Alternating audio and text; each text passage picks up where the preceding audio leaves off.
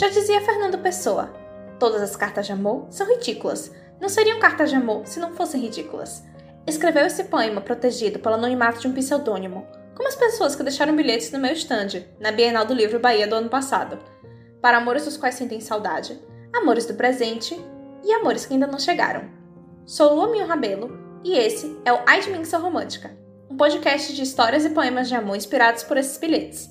O conto de hoje foi escrito por Breno Luiz Nascimento, e o bilhete, para um amor do qual se sente saudade, dizia: Espero um dia te contar o quanto gostei de você.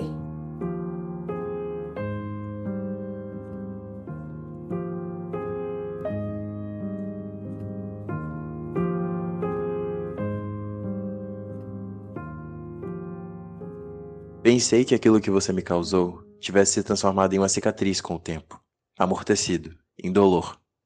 No entanto, ontem mesmo, descobri se tratar de uma cicatriz ainda em aberto, cujo sangue ainda se faz jorrar caso pressionado com violência. A verdade é que eu nunca superei de fato o nosso fim. Uma parte de mim sempre na expectativa de que você fosse voltar, como você fez aquela vez, e a gente fosse fazer dar certo de novo. Mas isso nunca aconteceu. Desde então, meu coração, vez ou outra, se pergunta o porquê de eu ainda sentir essa dor toda vez que você brota meus pensamentos.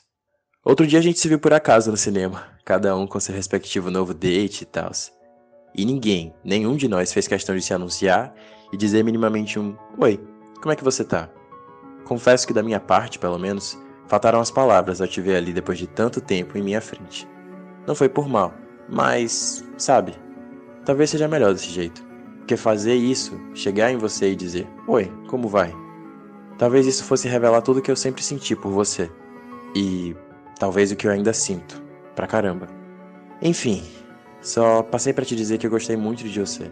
Gostei muito de te conhecer. E talvez eu ainda goste bastante.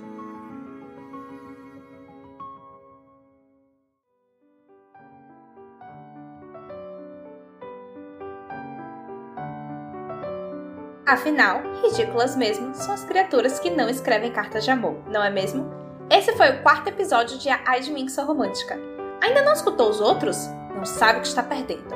Siga ou assine o podcast em seu agregador de áudio favorito para não perder nenhum episódio.